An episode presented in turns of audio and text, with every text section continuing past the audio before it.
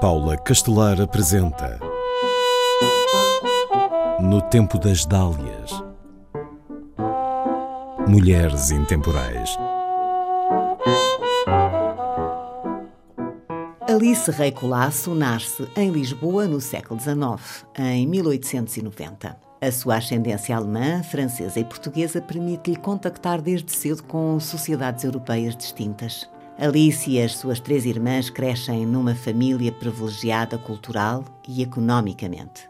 O pai é Alexandre Rei Colasso, pianista e compositor renomado, que é professor dos príncipes Dom Luís e Dom Manuel. A avó materna é uma figura conhecida do meio erudito berlinense. Tem um salão literário e musical na cidade. Alice e as irmãs, além de aprenderem a ler e escrever e outras matérias escolares, também aprendem artes tocam, desenham, cantam e começam a participar cedo em récitas. A mais nova irmã de Alice, Amélia, tornar-se-á um dos maiores nomes do teatro em Portugal. Alice tem um talento natural para desenhar e pintar que aprimora ao longo dos tempos. Estuda em Paris, mas, segundo a escritora e historiadora Emília Ferreira, ainda se desconhece quem foram os seus mestres na capital francesa.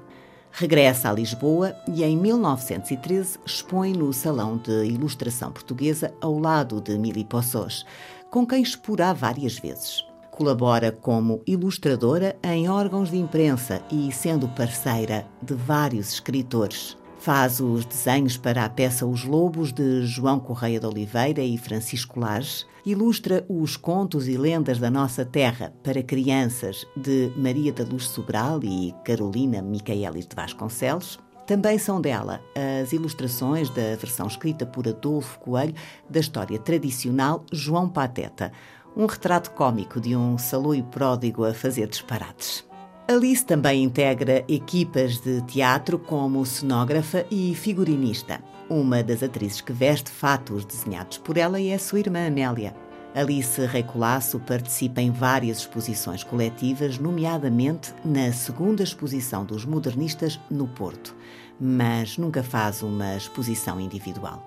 Termina a sua carreira como artista plástica após casar, em 1924. Daí em diante, dedica-se ao canto lírico. Morre em 1979, aos 89 anos de idade. No Tempo das Dálias, em parceria com o MIMA, Museu Internacional da Mulher.